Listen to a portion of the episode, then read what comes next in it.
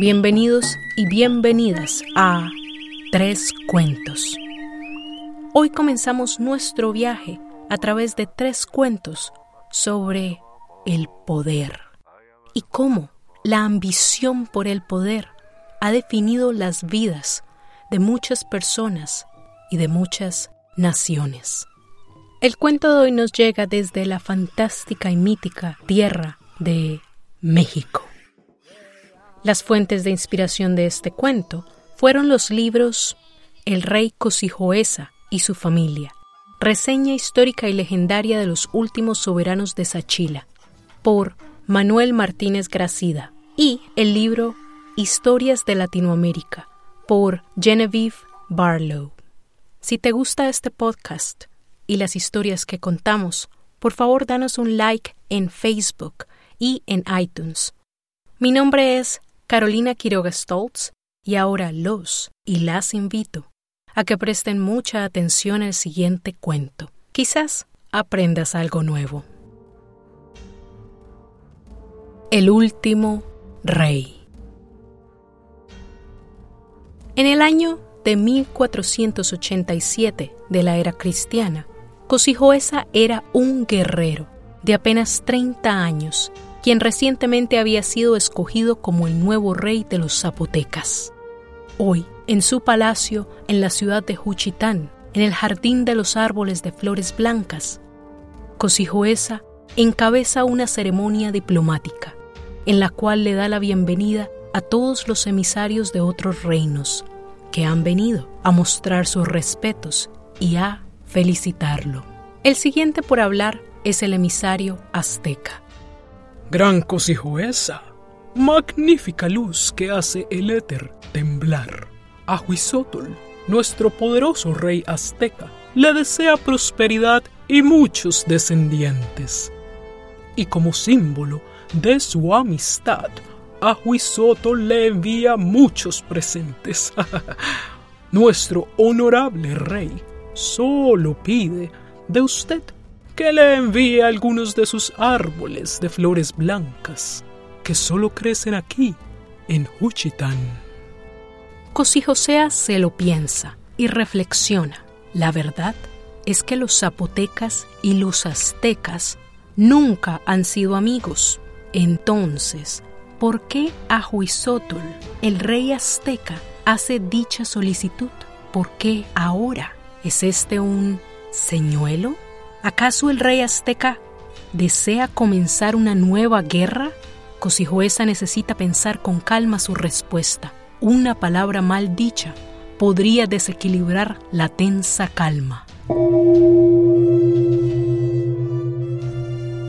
Mientras el rey zapoteca considera sus opciones, es abruptamente interrumpido por el impaciente emisario azteca, Cosijueza, usted sabe que Ahuizotl obtendrá esos árboles de una manera u otra.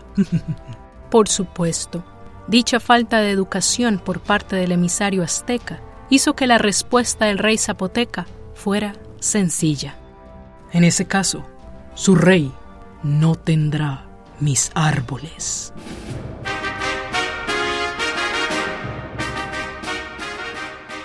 Lo que siguió fue una guerra sangrienta que duró siete años. Era exactamente lo que el rey azteca había estado buscando. Para el año de 1494, los aztecas habían destruido las ciudades más grandes del reino zapoteca, como Mitla y Sachila. Las fuerzas aztecas ahora rodeaban los alrededores de la capital del reino zapoteca, listos para destruirla. Todos los soldados aztecas estaban de buen ánimo, pero también estaban cansados. Y lo que no sabían es que los soldados zapotecas dentro de la fortaleza de Juchitán aún no habían combatido. Estaban bien descansados y tenían un arma secreta. Esa noche, 30.000 soldados zapotecas salieron de la fortaleza de Juchitán, rodearon a los aztecas y comenzaron a disparar flechas venenosas. Como resultado, los soldados aztecas fueron heridos de muerte.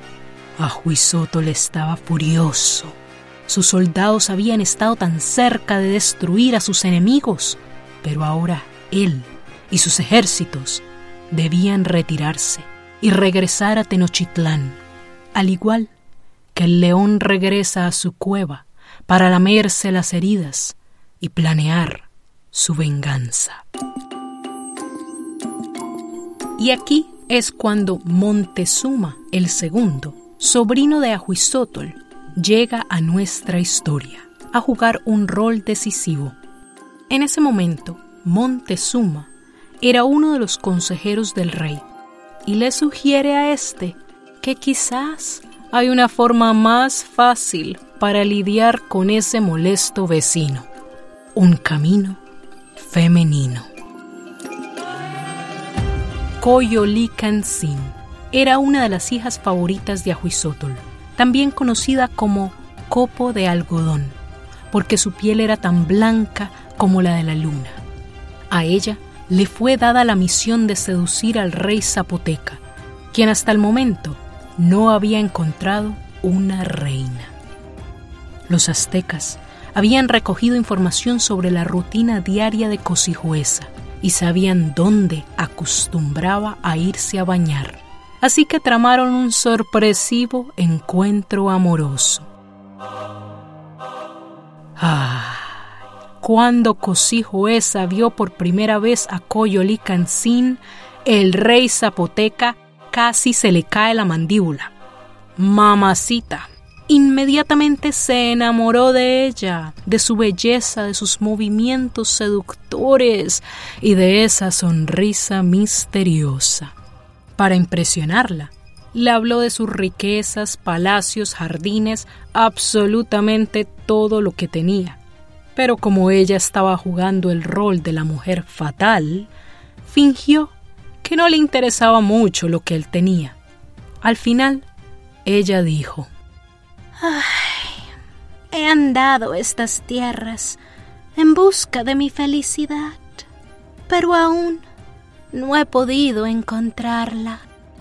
En dicho momento, Cosijoesa quiso ser su felicidad, así que la invitó a quedarse en su palacio, en Juchitán, por una semana y la trató como a una reina.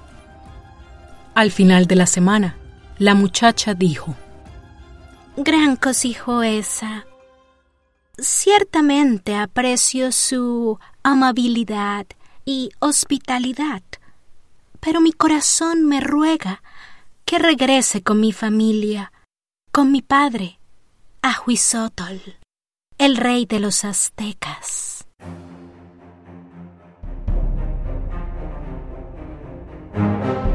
¿Qué?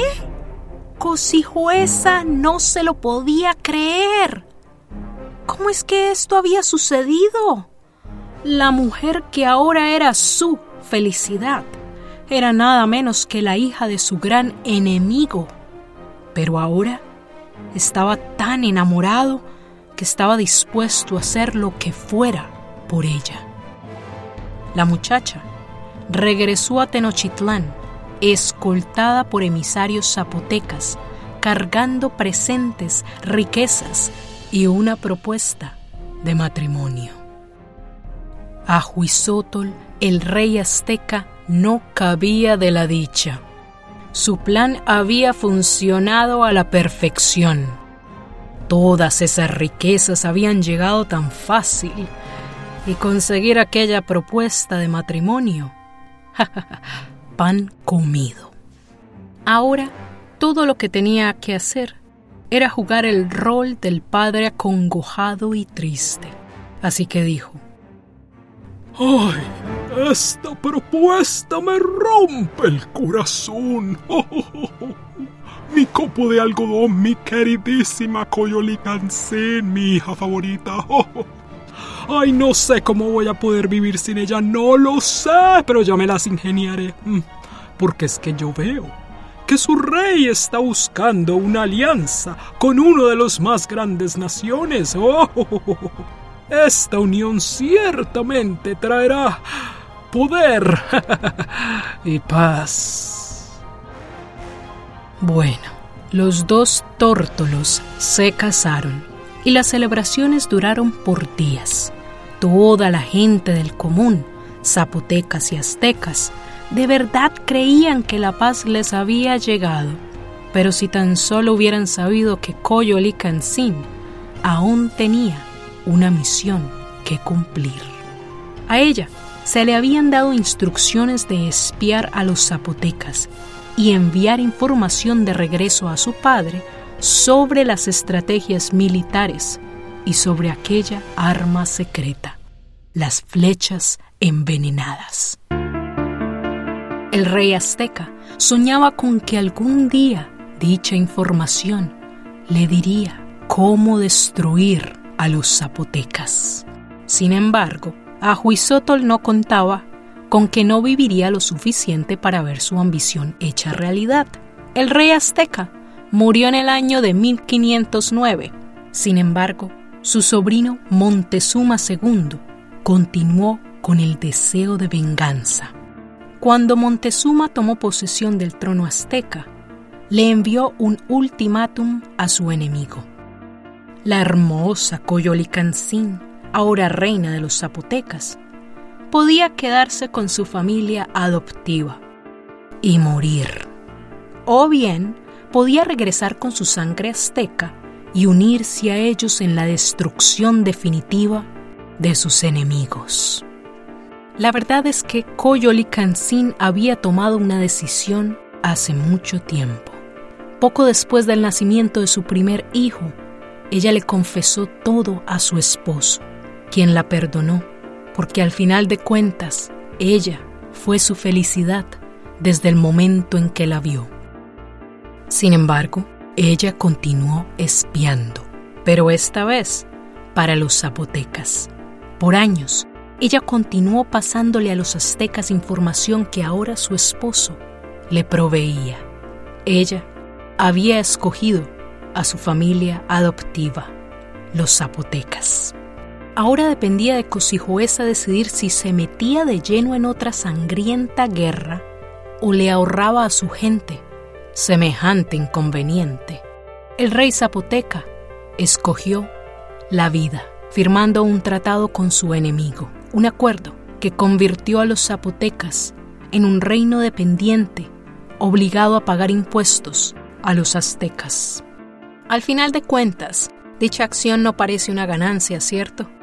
Pero lo fue a largo plazo, porque lo que Cosijoesa sabía y Montezuma escogió ignorar fueron los presagios que por años anunciaron la llegada de un tercer participante en los conflictos de estas naciones, unas fuerzas externas que jugarían un rol destructivo y transformativo en las vidas de todos los nativos americanos.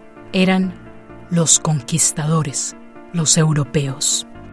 Los aztecas fueron prácticamente destruidos, quizás porque durante su reinado solo cultivaron enemigos, mientras que los zapotecas sobrevivieron. Y hasta hoy puedes encontrar a sus descendientes en la antigua Juchitán, hoy Oaxaca, México. Y colorín colorado, este cuento se ha acabado.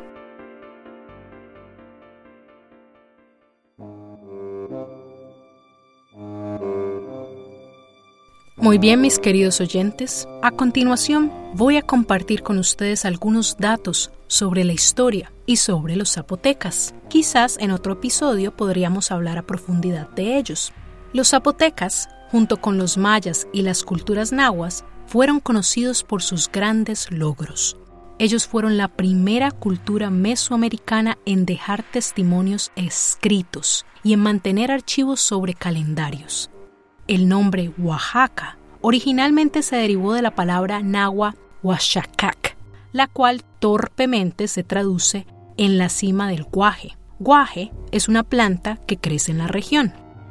En cuanto a los árboles de flores blancas mencionados al principio de la historia, mi teoría es que si dicho árbol existió, y fue usado como excusa para levantar la animosidad entre los zapotecas y aztecas, tuvo que haber sido uno de los siguientes árboles que se encuentran en el área. El cazaguate, también conocido como el árbol de la mañana gloriosa, que se dice cubre la montaña de blanco con sus flores. O pudo haber sido el árbol de plumeria que ha sido encontrado en las ruinas de Monte Albán, el cual fue un centro ceremonial y en algún momento la capital de los zapotecas. El estado mexicano de Oaxaca se ubica en el lado del Océano Pacífico al sur de este país y concentra la mayor población indígena del país, más de un millón de indígenas, de acuerdo con el último censo de población realizado en el año 2010, donde se señala que el zapoteca es la lengua indígena más hablada. Después le sigue el mixteca. Cabe aclarar que los zapotecas no son una sola nación, sino una familia de naciones indígenas. Cada una habla su propia lengua. Sin embargo, dichas lenguas están tan interrelacionadas como lo están el español con el italiano o con el portugués. Así que hasta cierto grado, las diferentes comunidades zapotecas se pueden entender la una con la otra. Ahora sí, hablemos de la historia.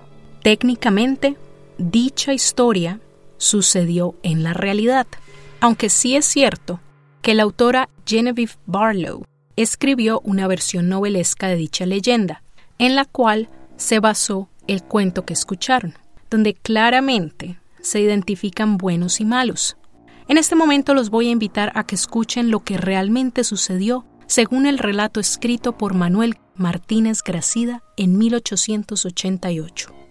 Cosijoesa se convirtió en el rey de Teozapotlán en 1487, cuando su padre Sachila III murió. El nuevo rey estaba decidido a mantener la autonomía y la independencia de su nación, por lo cual pensó que la mejor forma de lograrlo era instigando contra aquellos que constantemente estaban tratando de expandir sus fronteras, es decir, los aztecas, también conocidos como los mexicas. Para el año de 1494, Cosijo Esa había tramado un plan, aparentemente dictado por intervención divina, en el cual decide usar como cebo a la comunidad de Huachacac, quienes ya no eran aliados de los aztecas. Asimismo, el rey zapoteca iba a usar a la gente de Mitla, quienes estaban interesados también en la destrucción de los aztecas. El plan dictaba que los huachacatlecas iban a emboscar y ejecutar una caravana de mercaderes aztecas que venían de Tenochtitlán cuando estuvieran pasando por Mitla. ¿Por qué? Lo más probable es porque en esos tiempos los mercaderes o comerciantes también servían en el rol de espías. Una vez la masacre fue ejecutada, por supuesto, el rey azteca estaba furioso y llamó a todos sus aliados de las ciudades de Texcoco y Tlacopan, a quienes también les llamaban la Triple Alianza, y juntos declararon la guerra a la gente de Huachacac y Mitla nadie salió vivo. Para el año de 1496, Cosijoesa se alió con el reino mixteca. Los mixtecas le enviaron 24.000 soldados, que junto con los soldados zapotecas se convirtió en una fuerza de 60.000 hombres. La campaña militar del rey zapoteca fue todo un éxito reconquistó pueblo tras pueblo, mostrándose a sí mismo como el Salvador. Si les resulta familiar dicha táctica, es porque es una estrategia que ha sido usada alrededor del mundo por potencias mundiales que causan un mal y luego se muestran como los salvadores y todo el mundo les sale debiendo. Bueno, al final, los zapotecas llegaron al monte de Quingola, donde buscaron refugio en la fortaleza y le dieron la labor a los soldados mixtecas de arrojar rocas bajo la montaña para de esta manera mantener al enemigo ocupado. Mientras tanto, después de caminar 405 millas, los ejércitos del rey azteca estaban cansados y decidieron acampar y descansar. La verdad es que muchos de sus soldados ya estaban enfermos a causa de respirar el aire caliente de Tehuantepec, razón por la cual los aztecas reconsideraron qué hacer. No iban a ejecutar un ataque frontal, por el contrario, iban a tomarse por la fuerza la fortaleza zapoteca. En otras palabras, iban a matar de hambre a aquellos dentro de la fortaleza, cortando todas las comunicaciones con el exterior. Sin embargo, una noche, por sorpresa, los zapotecas salieron de la fortaleza, bajaron el monte y atacaron a los aztecas. Fue una victoria sin igual. Poco después, el rey azteca envió a Montezuma a negociar la paz, ofreciéndole al rey zapoteca su hermosa hija Coyolicancín. Cosijoesa estuvo de acuerdo sin embargo, no tenía ningún apuro en casarse, porque no se fiaba de los aztecas. Pero Ahuizotl estaba decidido a que esos dos se casaran y le instruyó a sus sacerdotes y hechiceros que le ayudaran en dicho asunto. Había que hacer que la muchacha sedujera al reacio novio. A Coyolicancín la instruyeron en el rol de planear un encuentro amoroso cerca de un río en Tehuantepec, donde ella iba a seducir a Cosijoesa. Cuando ella se le presentó, le confesó que lo admiraba por su valentía y su astucia, y también le dijo que no podía esperar más. Deseaba ser suya lo antes posible, pues funcionó y los dos se casaron. Ahora cabe aclarar que en este relato histórico no hay ninguna evidencia de que ella jugara un rol de espía. Pero como los eventos sucedieron hace más de 500 años, pues solo los muertos saben. En el año de 1498, Coyolicancín dio a luz al primer hijo de la pareja. Durante el mismo año, la corte zapoteca fue trasladada a Sachila. Mientras tanto, el rey azteca no había olvidado la venganza pendiente y después de haber pacificado por la fuerza a otros estados, resolvió que era tiempo de saldar cuentas. Pensó que podía usar a su hija como un medio para alcanzar dicho fin y envió a dos emisarios de confianza con un presente y una solicitud. Más bien, una trampa. Ellos debían pedirle al rey zapoteca que dejara pasar a las tropas aztecas por su territorio, en teoría, dichos ejércitos se dirigían hacia el sur para conquistar a Chiapas y Guatemala. Una vez hecha la solicitud, los emisarios pidieron hablar en privado con la reina y le confesaron el plan que su padre tenía. Era como una especie de caballo de Troya. Igualmente, los emisarios trataron de extraer información militar y política de la reina, lo cual usarían en su venganza. Pero la reina les pidió que la esperaran por un momento y mientras tanto fue y le contó a su esposo lo que realmente estaba pasando. Cuando ella regresó, les dijo, váyanse y díganle a mi padre que aunque soy su hija, también soy esposa y reina. Cosijoesa dejó pasar a las tropas aztecas, pero no sin antes tomar ciertas precauciones. En el año de 1500, los soldados aztecas cruzaron el territorio zapoteca sin ninguna escaramuza. No pudieron hacer absolutamente nada, porque todo el tiempo fueron fuertemente escoltados y vigilados por los soldados zapotecas. Y así fue como terminó la rivalidad de estas dos naciones. Muy bien, mis queridos oyentes, eso es todo por hoy. Tres Cuentos les aconseja que presten atención a la historia, no están cansados de repetir los mismos errores de nuestros antepasados. En el siguiente episodio de Cuentos de Poder, conoceremos a uno de los europeos que perdieron la cabeza en busca de la leyenda del dorado. Hasta el próximo cuento. Tres cuentos es un ejercicio de adaptación e investigación creativa. Este podcast fue producido, grabado y editado por Carolina Quiroga Stoltz. Sigue a Tres Cuentos en Facebook y en iTunes. La música y los efectos de sonido fueron descargados de la biblioteca de audio de YouTube y de freesound.com. La lista de créditos por canción y las fuentes de investigación las pueden encontrar en la transcripción. Nos escuchamos pronto. Adiós.